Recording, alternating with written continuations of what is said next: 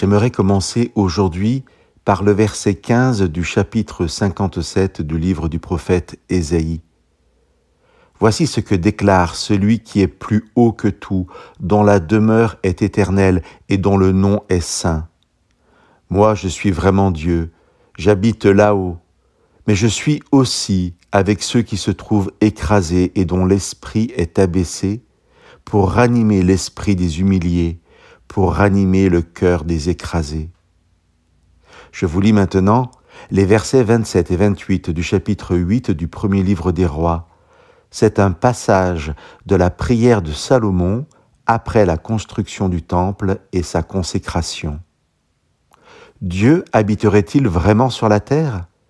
Le ciel et le ciel du ciel ne peuvent le contenir. Combien moins cette maison que j'ai bâtie? Cependant, Seigneur mon Dieu, tu te tourneras vers ma prière, vers ma supplication, pour entendre le cri, la prière que moi, ton serviteur, je t'adresse aujourd'hui.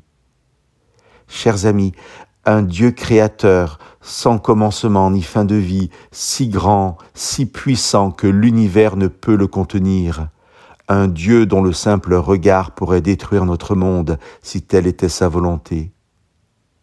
Chers amis, un Dieu créateur est donc un Père aimant qui prend soin de nous comme la mère allait son enfant, qui connaît le nombre de cheveux que nous avons sur la tête, un Père présent intimement par son esprit au plus profond de nos êtres. Chers amis, nous n'avons pas à choisir entre l'une ou l'autre de ces réalités de Dieu.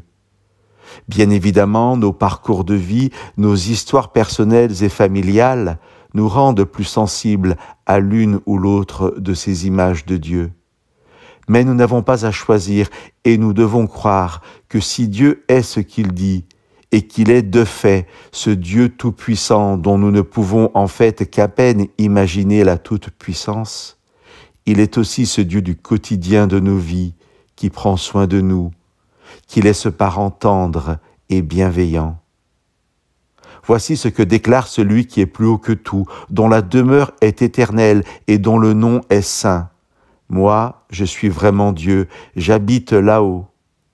Mais je suis aussi avec ceux qui se trouvent écrasés et dont l'esprit est abaissé, pour ranimer l'esprit des humiliés, pour ranimer le cœur des écrasés. Que Dieu vous bénisse.